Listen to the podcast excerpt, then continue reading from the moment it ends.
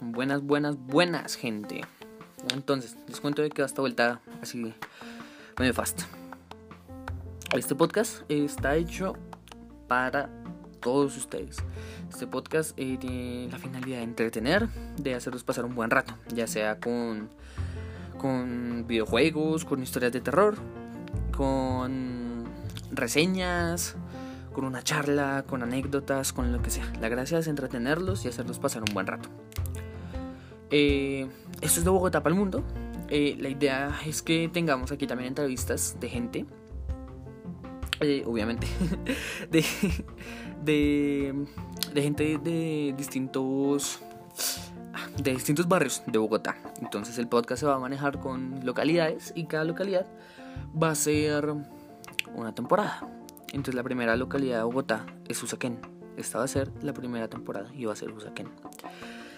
Em, tenemos un podcast en YouTube, es este mismo, de Bogotá para el Mundo. Lo pueden buscar, se pueden meter. Tenemos el primer capítulo de Creepypastas, de Creepypastas, con mi amigo Miguel Eduardo Valle, que el día de hoy no está acá, pero más adelante estará sacando sus propios episodios. Em, ¿Qué más sería decirle? Nada, muchísimas gracias por darle clic a este, este episodio, a nuestro primer capítulo disponible en todas las plataformas, en la gran mayoría de plataformas. Em, y, listo, empecemos esto. Muchísimas gracias por, por estar acá conmigo, en este caso. Y empecemos esto. El día de hoy nos toca más creepypastas. ¿Pero por qué más creepypastas? Porque en el primer capítulo, en el de YouTube, dejamos inconcluso y dijimos que íbamos a hacer parte 2. La parte 2 ya estaba grabada, pero por motivos de cuarentena no la pudimos subir. Entonces, eh, en estas plataformas, en lo que es Anchor, en lo que es Spotify, em, ¿en qué más está esto? En lo que es Google Podcast, vamos a sacar estos capítulos y de aquí en adelante se van a emitir muchos, muchos, muchos capítulos en estas plataformas. Y en YouTube van a, vamos a dejar de lado los podcasts, se van a subir unos pocos, pero más que todo se van a subir trailers, se van a subir spoil spoilers, se van a subir bloopers, se van a subir cositas varias relacionadas con el podcast, pero no episodios en concreto, no muchos episodios en concreto. Entonces el día de hoy nos toca creepypastas, y van a estar acompañados por mí, David Garavito. Y nada, muchísimas gracias de nuevo por estar aquí y comencemos.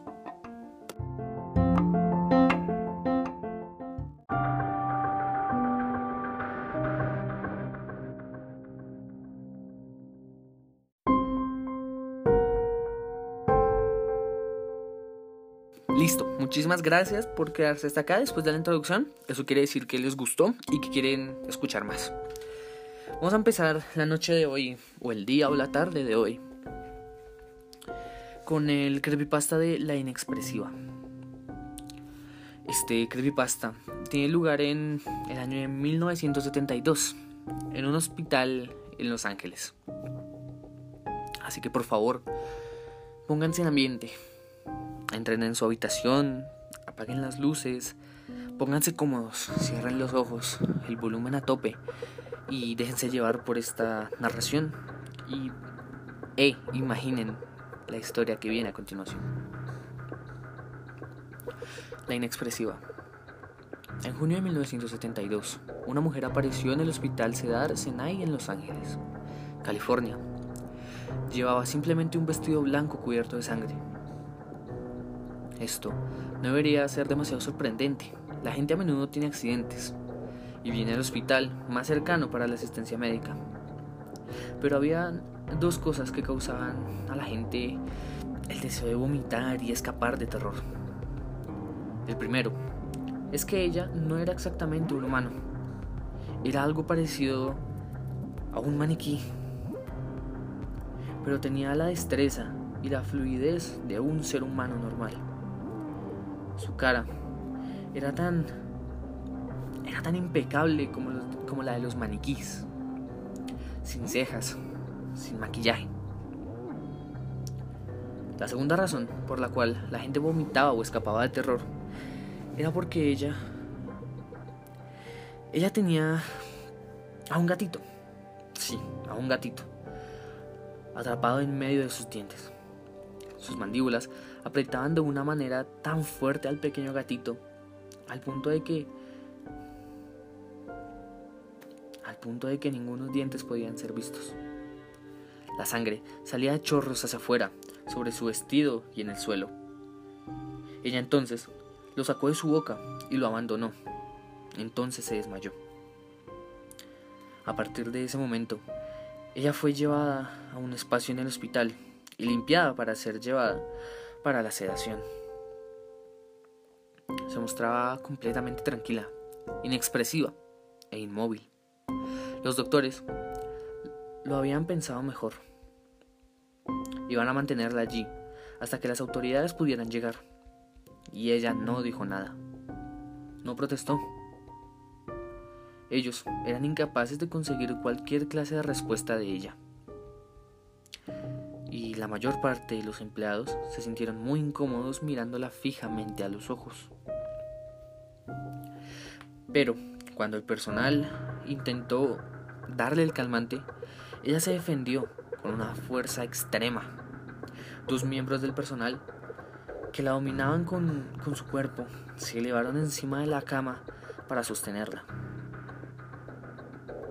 Su expresión estaba en blanco.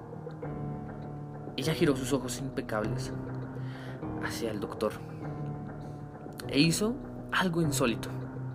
Ella sonrió. En cuanto lo hizo, la enfermera empezó a gritar y quedó en estado de shock, hasta el punto de llegar a desmayarse, ya que en la boca de la mujer no habían dientes humanos, solo unos puntos largos y agudos. El doctor la miró fijamente durante un momento antes de decirle, ¿pero quién es usted? Ella se liberó de los doctores, que aún la sostenían espantados, todavía sonriendo. Hubo una pausa muy larga. La gente de seguridad había sido avisada y se les escuchaba llegando al vestíbulo. Como ella los escuchó, se abalanzó hacia el doctor, mordiéndole el cuello, arrancándole su yugular y dejándole caerse en el sueño, en el suelo, muriéndose. Él se ahogó en su propia sangre. Ella se levantó, su mirada era peligrosa como la vida descolorida de sus ojos. Se inclinó más cerca y susurró en el oído del doctor muerto diciendo, Yo soy Dios. Los ojos de los demás doctores, llenos de miedo, la miraron. Se fue muy tranquila, alejándose, mientras saludaba a los agentes de seguridad. Cada vez que alguien mira sus dientes, se convierte en su víctima. La enfermera que sobrevivió al incidente la llamó la inexpresiva y nunca más se supo de ella.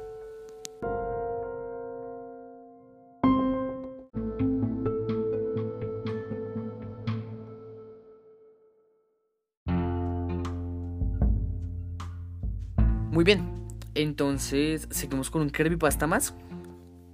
Yo creo que seguimos con este y otros dos. Porque. ¿O tres? No, sí, con otros dos. Este y otros dos. Vamos a hacer cuatro creepypastas por episodio. ¿Y eso qué quiere decir? Que efectivamente se vienen bastantes episodios de terror, de misterio, de historias eso abarca los creepypastas. Y más en esta época de cuarentena. Porque creo que pasar la cuarentena con un poquito de picantico del terror, de, del suspenso, nos cae bien a todos.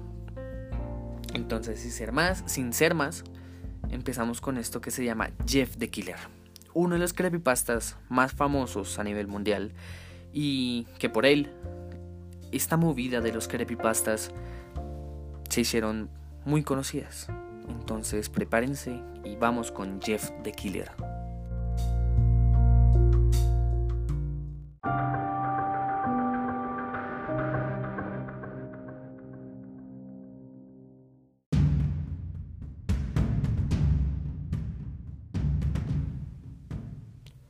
Jeff the Killer Después de semanas de asesinatos inexplicables, el desconocido asesino todavía ronda por este lugar. Tras las escasas pruebas encontradas, una joven afirma que sobrevivió a uno de los ataques del presunto asesino. Con valentía nos cuenta su historia. Tuve un mal sueño y me desperté en medio de la noche, dice la joven. Vi que, por alguna razón, la ventana estaba abierta, aunque recuerdo que la cerré antes de irme a la cama. Me levanté y la cerré una vez más. Luego, simplemente me metí debajo de las sábanas y traté de volver a dormir. Fue entonces cuando tuve una sensación extraña, como si alguien me estuviera observando. Miré hacia arriba y casi saltó de la cama. Ahí, descubiertos por el pequeño rayo de luz que iluminaba entre las cortinas, había un par de ojos. No eran ojos normales, sino oscuros y siniestros, bordeados de negro. En ese momento vi su boca, una sonrisa ancha, tan horrenda, que hizo que todos los pelos de mi cuerpo se me erizaran. La figura se quedó allí, mirándome. Finalmente, después de lo que pareció una eternidad, habló. Dijo algo, una simple frase. Pero dicho de una manera que solo un loco podría hacerlo. Ve a dormir. Se me escapó un grito. Él sacó un cuchillo. Su objetivo era mi corazón. Saltó a mi cama, pero yo me defendí, le di una patada, que él esquivó. Enseguida, me derribó de un golpe y me sujetó. Fue entonces cuando mi padre entró. El hombre lanzó su cuchillo, respondiendo a un acto de reflejo. El cuchillo atravesó el hombro de mi padre. Probablemente habría acabado con él, de no ser porque uno de los vecinos alertó a la policía, quien había sorprendido al intruso cruzando el techo de nuestra casa. La policía descendió de sus coches patrulleros. E incluso yo me quedé anonadada cuando escuché sus pisadas en el césped de la entrada. Había sido muy silenciosa y precavida, por alguna razón que no tardaría en conocer. El hombre se volteó, mientras la puerta principal se quebraba ante los golpes de, de los policías armados, y huyó por el pasillo. Escuché un ruido. Como si se hubiera roto un cristal. Cuando salí de mi cuarto, vi que la ventana que estaba apuntando hacia la parte posterior de mi casa se había roto. Lo vi desaparecer entre la distancia. Te puedo asegurar una cosa. Nunca olvidaré esa cara, aquellos ojos fríos y esa... esa sonrisa psicótica. Nunca saldrán de mi cabeza. La policía todavía está en la búsqueda de ese hombre. Si ves a alguien que encaja con la descripción del sujeto de esta anécdota, por favor, ponte en contacto con tu departamento policial.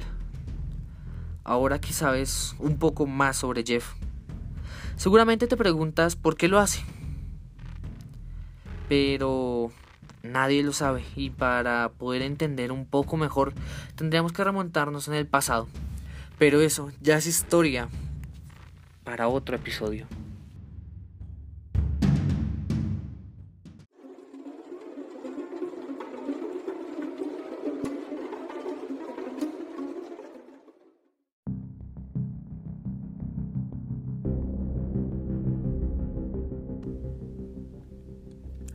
Y llegamos al primer puesto del, de las historias para el día de hoy o la noche de hoy, si es mejor. Em, esta es una historia que tiene lugar en 20 años en el futuro. Tiene por nombre el proyecto Abigail. 14 de julio de 2040. Es la fecha en la cual el gobierno de los Estados Unidos de América decidió sacar a la luz la existencia de la muy conocida Área 51 desde su revelación. Miles y miles de teorías empezaron a hacerse en torno a esta. Aún, hoy en día, siguen surgiendo cada vez más y más, siendo muy probable que sigan generándose por un buen tiempo. El Área 51 es considerado el más grande lugar de teorías conspirativas de todo el mundo. Muchos darían lo que fuera por tan solo poder adentrarse un poco y saber qué es lo que en realidad oculta. Pero hoy no te vengo a hablar de la historia de este sitio y o de su estructura. Hoy vengo a hablar de uno de los tantos experimentos que se hizo allí adentro, considerando, considerado el experimento humano más extremo de toda la historia. Te vengo a presentar el proyecto Abigail. Esta historia fue revelada por un encargado de limpieza del lugar en cuestión, el cual accedió ya que se le dio una cantidad de dinero extraordinaria por parte de un grupo de investigadores.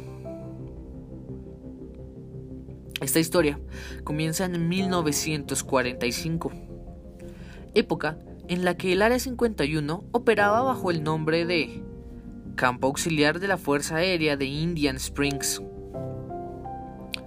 La Segunda Guerra Mundial acababa de terminar, con una victoria de Estados Unidos gracias a la ayuda que recibió de otros países. De no haberla recibido, lo más probable es que el ejército nazi hubiera arrasado con los americanos. Según cuenta este hombre, en cuanto acabó esta guerra, en el Área 51 se empezó a discutir mucho sobre qué uso se le daría a la base, puesto que esta, en un principio, se usó para guardar armas y el mejor equipamiento militar del país. Después de mucho, se decidió que seguiría en uso militar. Pero también se le daría un uso científico. Pues llegaron a la conclusión de que los nazis eran tan poderosos gracias a sus constantes experimentos con el cuerpo humano. Teniendo esto en mente, decidieron que ellos también deberían seguir estos pasos para así mantenerse como una potencia mundial. Fue, como así, uno de los científicos más importantes del lugar, conocido como Albert Wester, decidió iniciar un proyecto en el cual quería crear algo así como un Capitán América. Por desgracia, Nadie estaba dispuesto a ser tratado como una rata de laboratorio y recibir en su cuerpo experimentos con el fin de que Albert cumpliera su sueño.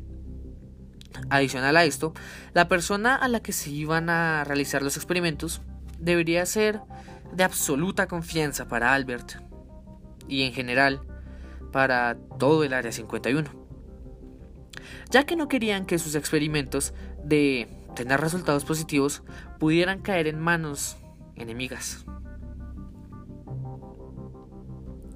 Después de mucho pensar, Albert tomó una decisión muy dura. La persona indicada para recibir aquel experimento era su propia hija, Abigail Wester, una joven universitaria, la cual se estaba adentrando cada vez más en temas del área.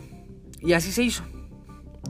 La chica empezó a recibir todo tipo de experimentos en su cuerpo, los cuales, después de un tiempo, empezaron a tener efectos que Albert pudo notar. La apariencia de Abigail estaba cambiando de una forma muy drástica.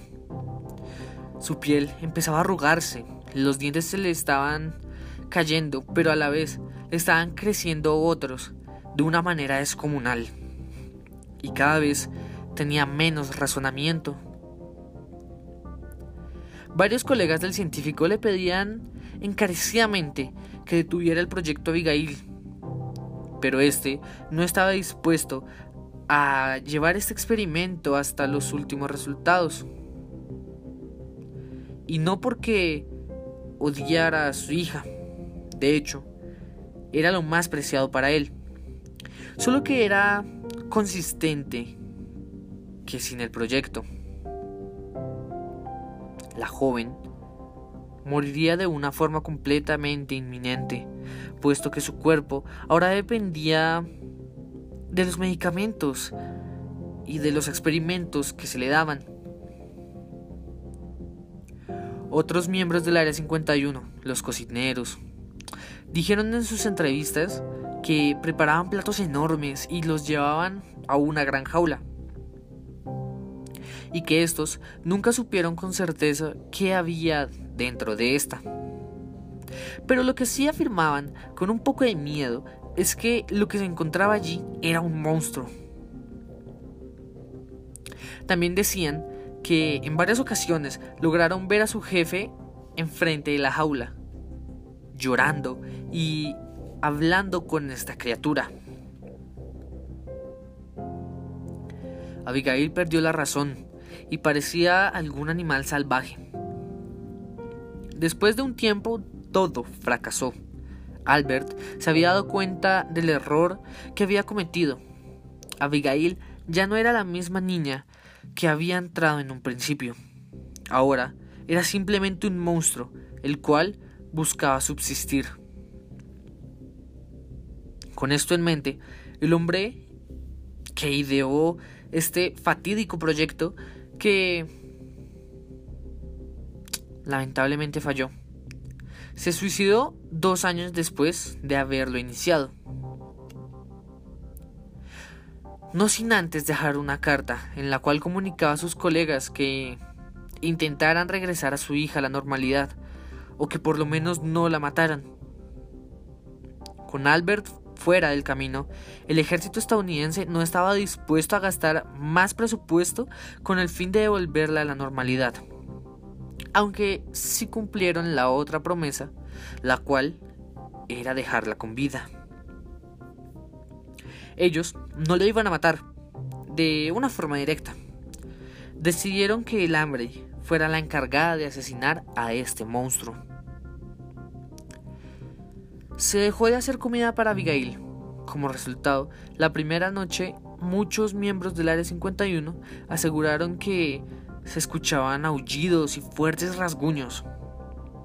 En un momento se encendieron las alarmas, pero al ir a revisar qué pasaba, y para su sorpresa, el monstruo ya no se encontraba en la celda. Un rato después, se encontraron muertos a dos guardias. La criatura se había escapado hambrienta. Inmediatamente se puso en proceso la idea de cerrar el área donde se encontraba la abominación con los materiales más fuertes del mundo.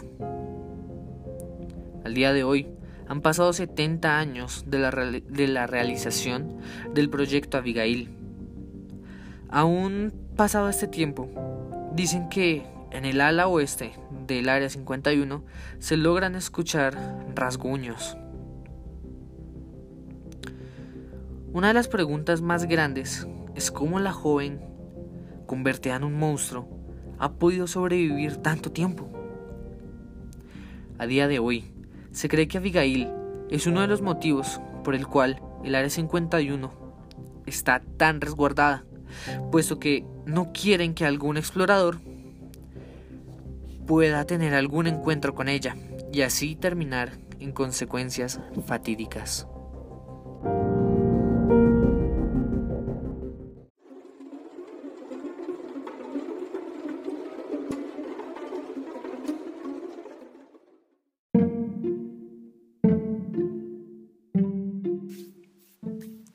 Y con esta historia cerramos el episodio del día de hoy. Espero que los haya entretenido, los haya hecho pasar un buen rato. De pronto con algunas historias un poco fuertes para algunas personas.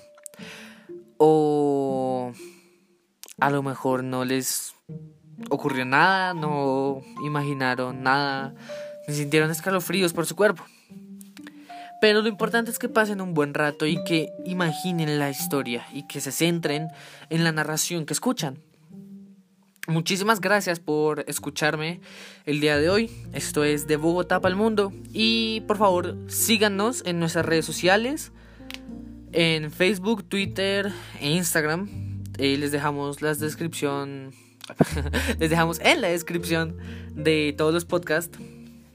Eh, la nuestras redes sociales para que nos sigan, nos comenten qué podemos cambiar, nos recomienden lo que quieran, nos digan de qué nos vamos a morir, nos pregunten en dónde vivimos y superamos el coronavirus o no sé, lo que se les dé la gana. Están ahí para que vayan y nos comenten lo que quieran.